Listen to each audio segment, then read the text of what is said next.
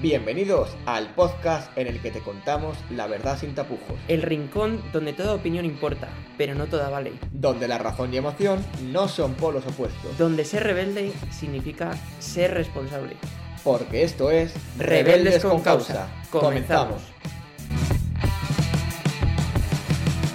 Bueno, llega la segunda parte de este programa de entrevistas que habíamos empezado y me toca entrevistarte. ¿Es obligatorio la segunda parte? Eh, tanto como obligatoria como necesaria. Yo creo. Ah, ya en el fondo me gusta, me gusta contestar. ¿eh? A mí me gustan las entrevistas. ¿Te gustan las entrevistas? Sí, me gusta. Eh, Bueno, no sé ninguna pregunta, ¿eh? Igual que la primera parte, va a ser creo a- que es importante volver a remarcarlo, ¿no? Que, un duelo a muerte. eh, algo nervioso estoy, pero bueno. mm, espero- ojalá me sorprendas. A ver, esto. A ver, a ver. Enfermería a puerta grande, ¿sabes? Vamos a ver. quiero empezar con una pregunta quizás difícil, pero quiero que pongas un título a tu vida. Ostras. Eh, un título. Como si fuese un li si tu vida fuera una película. Uf, vale. Eh, a ver, deja pensar un poco. Adelante. Mm, vale, creo que lo tengo.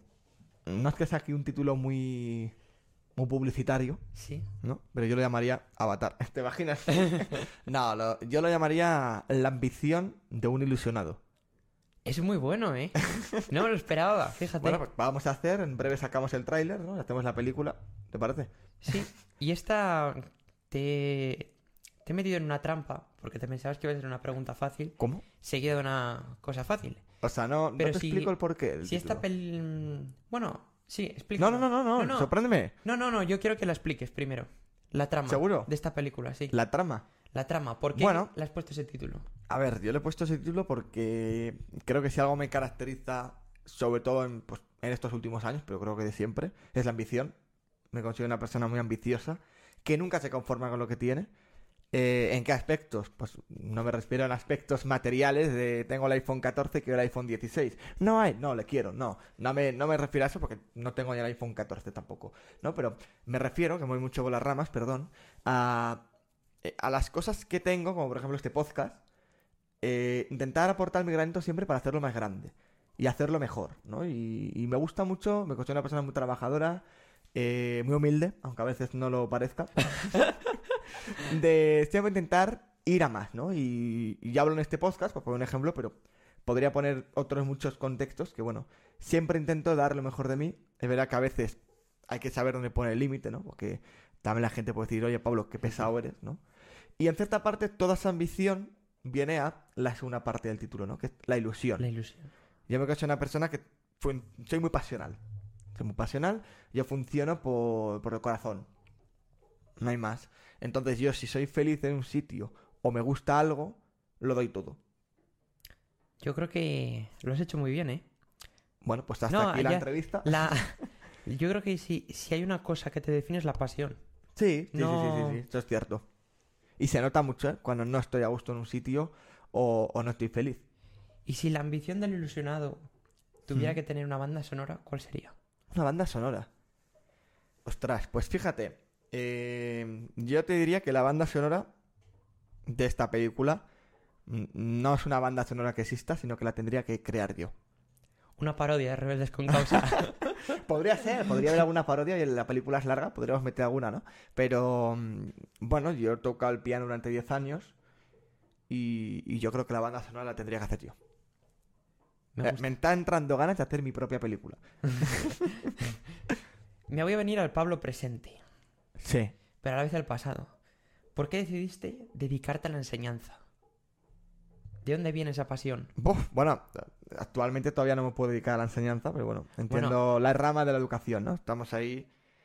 Eh, bueno, a ver, yo desde pequeño la típica pregunta que te hacían en el colegio, ¿no? De ¿qué quieres hacer de mayor? Y yo siempre, desde la primera vez que me lo preguntaron, que no sé ni cuándo sería, sería pequeño, tenía, siempre tenía, estaba entre dos. O ser profesor o ser astronauta. Esto es una cosa que no sabe mucha gente, pero sí, yo siempre desde pequeñito me ha encantado todo el tema de, de los planetas y tal. Un poco lunático sí que eres. no, sobre todo estoy muchas veces en la luna. Entonces, igual también, oye, puede tirar todo, ¿no? Pero quizás con el paso de los años, pues, aunque mi, mi gusto por, por todo este tema no desapareciera como, bueno, tampoco es que me quiera dedicar a ser astronauta, ¿no? Eh, y bueno, todo el tema de estudiar y tal, pues ya está. Pero mi pasión por, por la educación y por los niños no desapareció, sino todo lo contrario, fue a más. Yo, mi madre, creo que ya lo he contado una vez, es profesora de infantil. Y tengo un tío que también es profesor. eh, en este caso, de necesidades especiales, de niños con necesidades especiales. Eh, y entonces, bueno, pues también ayuda, ¿no? Quizás. Y yo con 14 años, pues bueno, eh, me dieron una de las oportunidades de mi vida de... eh, bueno, es que es una historia un poco larga, ¿no? Pero bueno, yo siempre he sido una persona de darle vueltas a la cabeza, que es para lo que la uso. Y entonces yo siempre toda mi vida he jugado al fútbol sala. En mi colegio, en Jesutinas. Y yo con 14 años, que entonces estamos hablando del año 2016, que para que no lo sepa, ese verano hubo Juegos Olímpicos en Brasil. Vale. Es un dato importante a tener en cuenta porque me da por pensar y usar la cabeza y decir, ostras, el fútbol está muy bien, pero me gustaría conocer algún deporte nuevo. Sin tener ni idea de ninguno, ¿eh? De nada. Y entonces yo viendo los Juegos Olímpicos en la televisión, llegué a la conclusión de que quería hacer o balonmano o rugby. Entonces, igual yo nunca he tenido cuerpo para rugby. para el balonmano tampoco, ¿no? Pero para el rugby menos, ¿no? Y me decanté por el balonmano. Entonces, yo mi idea inicial, eh, hablando con un profesor, que entonces estaba en el colegio y tal, eh, que llevaba un poco el balonmano, mi idea inicial era sacar un equipo. Y lo estoy hablando con él y él dio el visto bueno y dice lo único que hay que sacar era las personas, ¿no?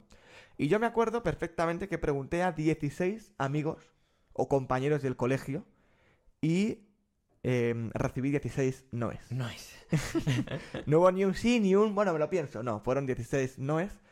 Y entonces, bueno, como que mm, ahí se quedó en un segundo plano. Y entonces un día eh, mi madre recibió una llamada de ese profesor y estoy hablando un buen rato. ¿De qué estarán hablando estos dos? Sabía que estaban hablando de mí. Y bueno, cuando colgó mi madre me dijo que me habían dado la oportunidad, eh, ese profesor había confiado en mí para que la ayudara como entrenador de balonmano. Y claro, yo mi cara fue un poco de sorpresa, es verdad que me sorprendió, me gustó, que bueno, al menos aprendo cosas de balonmano, pero digo, mira, contacto con niños, cero, Cero. contacto con el balonmano, menos uno. o sea, no tenía ni idea, sabía las normas, lo básico y ya está, ¿no? Entonces creo que también es algo que me define bien. Me estoy enredando mucho, ¿eh? Bueno, tú sigue, no te Me quería cortar cuenta. porque... O sea, perdón, ¿eh? Pero bueno.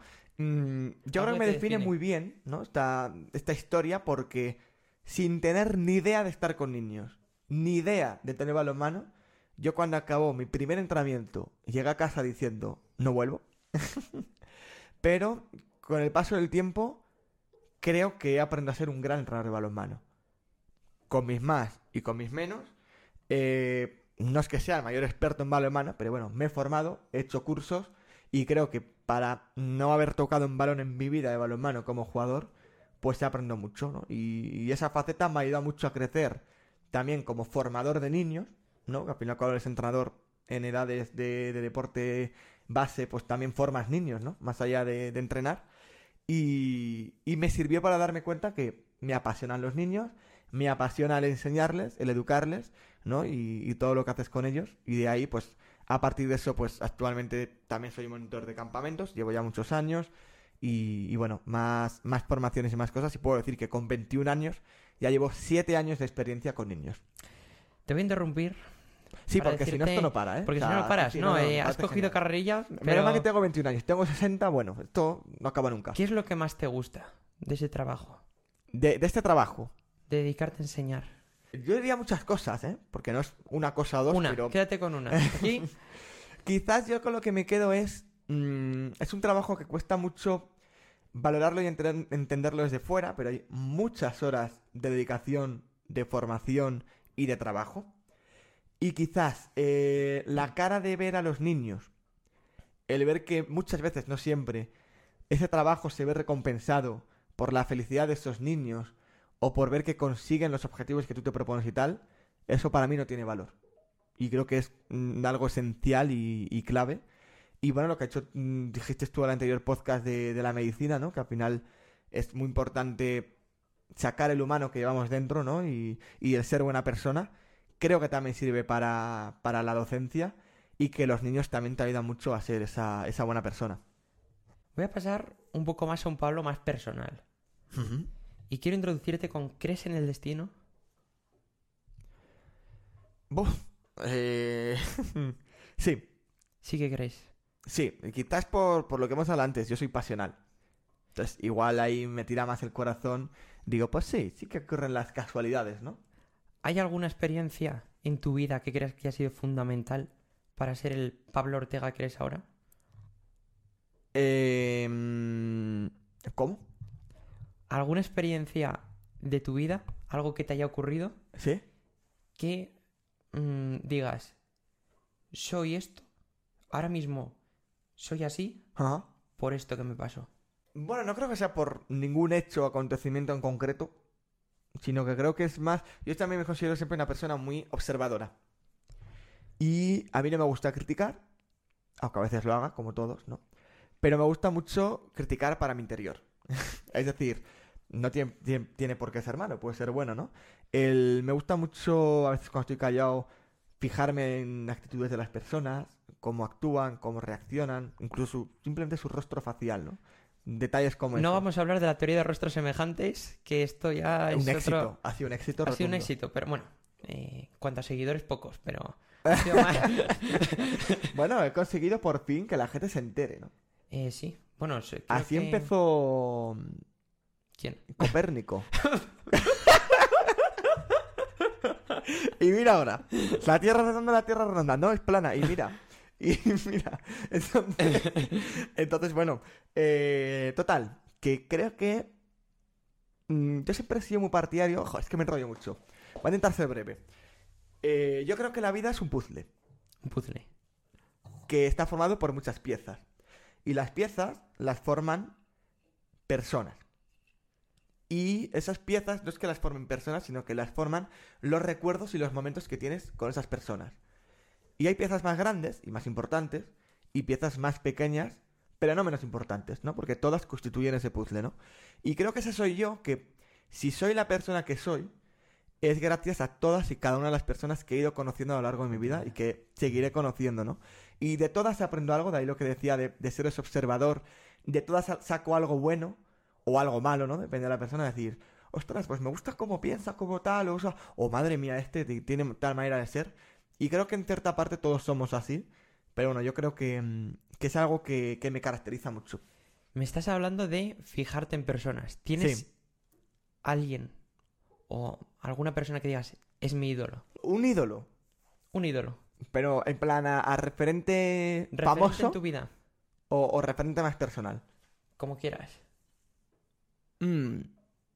Fíjate, quizás un ídolo así a nivel más personal, y hablando antes de esas piezas del puzzle, ¿no? Pues una pieza grande, ¿no? De este puzzle, sería mi hermano, Tu hermano. del cual he criticado muchas veces, pero bueno, hoy toca alabarlo, ¿no? Eh, Entonces creo que hace muchos años él dijo una frase que a mí me ha marcado mucho, que es, en la vida hay que soñar a lo grande. ¿Por qué? Porque luego ya la vida te colocará donde pueda y, y en un nivel más bajo, pues muy probablemente, pero para eso estamos, para soñar a lo grande, ¿no? Y, y no solo creo que esa frase me ha ayudado a entender muchas cosas, sino que he visto que gracias a ese método que él ha seguido, pues a él le ha ido muy bien en la vida. Y, y va a sonar un poco ególatra, pero creo que yo voy por el mismo camino. Entonces, claramente es un referente por muchas actitudes y por muchas cosas que ha ido haciendo él a lo largo de la vida y, y quizás a la hora de observar o fijarme en gente, pues él es una de las personas en las que más me observo o, o intento asemejarme, ¿no? Yo creo que sí. Te pareces a Rubén en ciertas cosas.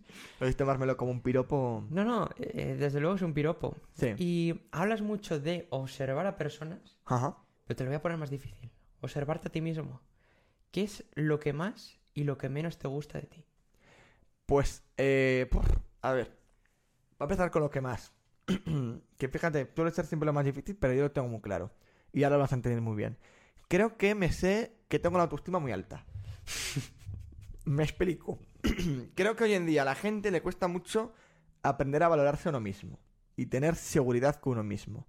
Y algo que le caracteriza a mi hermano y que yo he aprendido muy bien de él y estoy muy orgulloso, es la seguridad que tengo conmigo mismo. Es decir, sé cuáles son mis limitaciones, sé hasta dónde puedo llegar, sé que hay muchas cosas que hago en mi vida a nivel personal y a nivel laboral o a nivel más profesional que están muy bien y que para tener la edad que tengo, pues chapó y ojalá lo hiciera mm, el 95% de las personas de mi edad, que no lo hacen, ¿no? Eh, esto es, madre mía, suena Es muy... tremendo. Me estoy tirando flores, ¿eh? Tienes dos abuelas, ¿eh? Es que esto No, es... pero, pero a donde quiero llegar. No, También sí. sé, y, y cuesta entender que yo ahora diga, soy humilde. Cuesta entenderlo, ¿no? Pero sé dónde están mis limitaciones y cada día intento aprender de ello y mejorar. Y creo que eso es muy importante y que le cuesta mucho a la sociedad de hoy en día. Y, y que yo en ese aspecto, pues, pues bueno, se me da bien, ¿no? O tengo la suerte de haberme formado así. Y lo, y lo que menos te Lo gusta... que menos me gusta. Eh... me- No te sabría Te he decir. pillado, ¿eh? Voy a pensar. Esto es difícil. Es difícil. Fíjate. mm, Me cuesta decidirlo porque es como que. En parte de esa cosa buena que te estaba diciendo de sé autoaceptarme las cosas malas que tengo, ¿no? Entonces, igual esas personas que dicen, jo, pues es que yo eh, me cuesta mucho concentrarme o me cuesta mucho ponerme tal y, y se machaca mucho con eso, yo me autoconvenzco de que, bueno, todos tenemos cosas malas, ¿no? Y, y que hay que tirar con ellas y, y mejorar y aprender. Entonces, mm, no se sabría decir una... Voy a pensar, te la digo, Camé, no voy a decir solo algo bueno, ¿no? Queda un poquito así... Algo malo. Mm, mm, quizás creo que a veces... Es que no sé si es algo malo como tal, ¿no? Pero peco de, de bondadoso. Pecas de bondadoso. O sea, me puede la bondad. Es que, claro, dicho así, parece que es bueno también, ¿no? Pero que mm, quizás a veces... eh, Que de bueno eres tonto. ¿A qué te Eso es, eso es. O en muchas relaciones, a lo mejor con amigos o, o más cercanas, pues me cuesta, no es la palabra imponer, pero como que me dejo mucho llevar por... Es que tampoco es eso, no es que me deje llevar por la gente, pero es como... Pues bueno, el otro hace algo malo, pues, pues hazlo, ¿sabes? Sí. O sea que no soy, igual que soy muy autocrítico conmigo mismo, no lo soy con los demás. ¿Y de- crees que debería ser más? Sí, es que, es que suena un poco... Pero sí, como que mm, no soy capaz, esa capacidad de decir, oye, pues a un amigo, ¿no? Decir, oye, que has hecho esto que está mal y tal, o... ¿Sabes? Mm, esta pregunta puede traer cola. Quizá no me la quiera responder. Pero ¿cuál Pasa ha sido palabra. la peor mentira que has dicho nunca? Eh, la... Yo he mentido varias veces, quizás es algo malo también que tengo. que- ¿En este podcast has mentido a la gente? ¿En este podcast he mentido a la gente? Sí. Y es Duras más, declaraciones. es más, tú también. ¿Yo? Pero no vamos a decir el qué. Eh, de mí no hables. Es verdad, pero mm, bueno, puede ser que al final de esta primera temporada se entere. ¿O No, no? sé si sabes por dónde voy. Creo que sí. Pero... Y es más, es probable que volvamos a mentir. Bueno, no digas así a la gente esas cosas. Bueno, así que se queden con la intriga. Nos van a dejar de, sepan- de escuchar ya.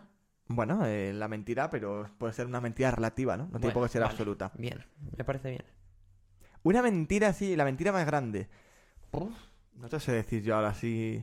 Va a pensar, ¿eh? Porque sí, que, sí que hay, sí que hay. O si quieres alguna mentira Sí, no así, tan grave, ¿no? no tan grave que te haya puesto así en, en peligro tu reputación.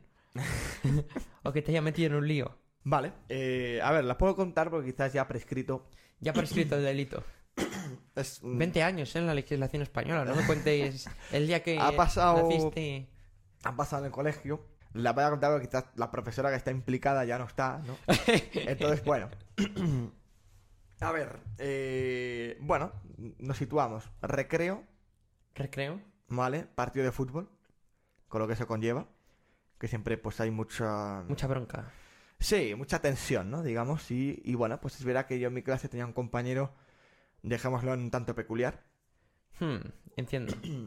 una persona que además le gusta compararse y en vanagloriarse de estar por encima de los demás. Y a mí eso nunca me ha gustado.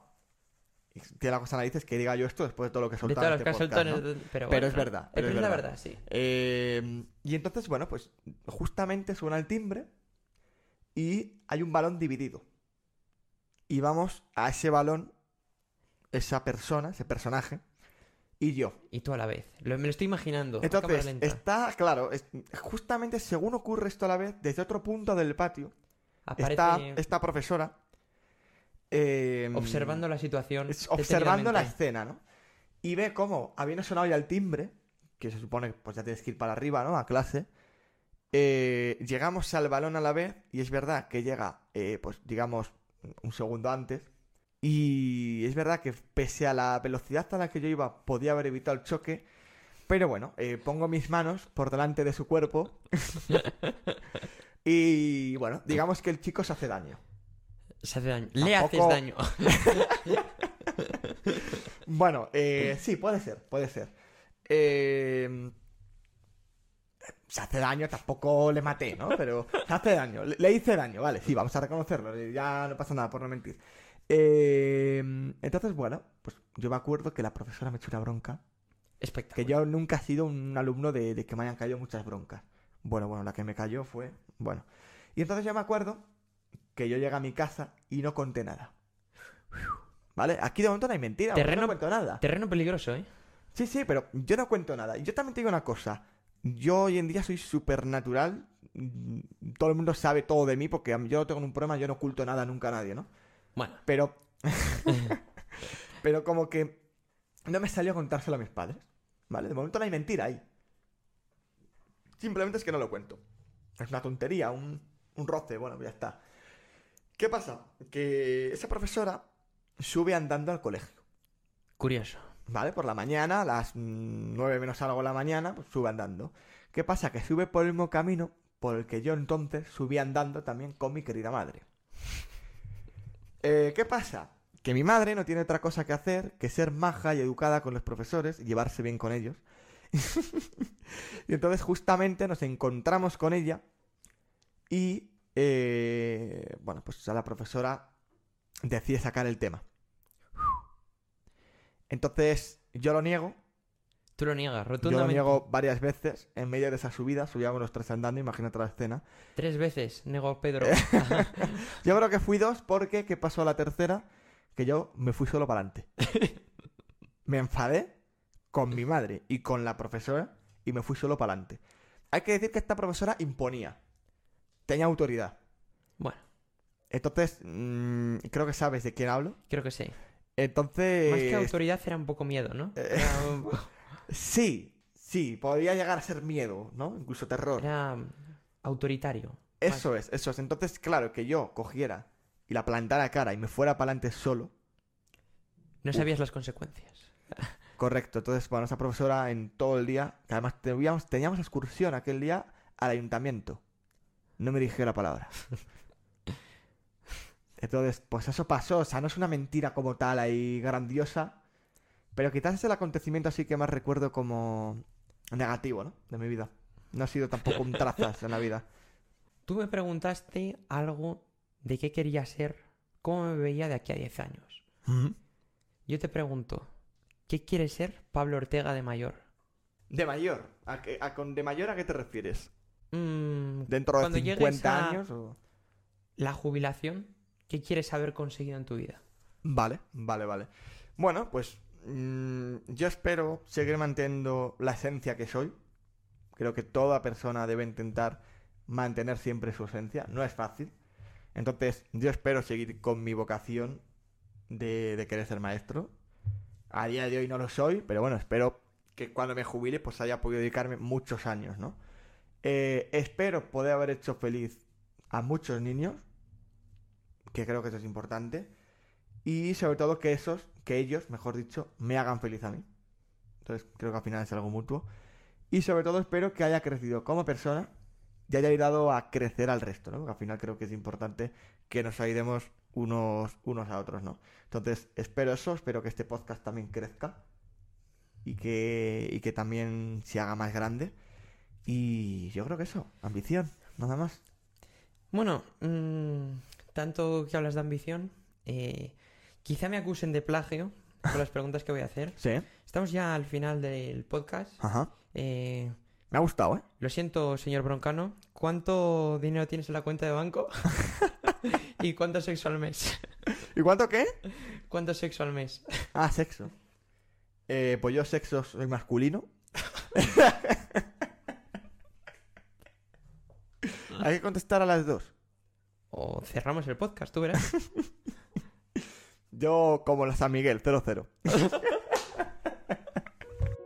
Queridos, queridas oyentes, hoy me enfrento, quizá, al monólogo más complicado desde que empezamos el podcast. Porque Pablo, por mucho que me esfuerce, nunca voy a encontrar palabras suficientes para describirte. Aunque si me dijeras, como tanto te gusta, que te definieran una, sería infinito, tan infinito como la pasión que dirige tu vida. La misma que pones en cada partido de tu querido Real Valladolid, la misma con la que te entregas a tus proyectos, bien sean tus prácticas como entrenador, los campamentos o ahora nuestro querido podcast. Cuando surgió esta idea, supe que para hacerla realidad sería contigo o no sería, porque tu ilusión, tu humor, tu cercanía son capaces de arrastrar a cualquiera. Estoy seguro que a lo largo de este tiempo todo el mundo se ha dado cuenta de lo que te gusta hablar y ya son famosas hasta las broncas de tu madre para que me dejes hablar un poquito. Lo que quizá no todo el mundo sepa es lo bien que sabes escuchar. Y es que en esos momentos es cuando yo he conocido al Pablo de verdad, a Pablo Ortega Vega, el que para mí es el amigo con mayúsculas, un socio eterno, y aunque no compartamos sangre, el hermano que nunca he tenido.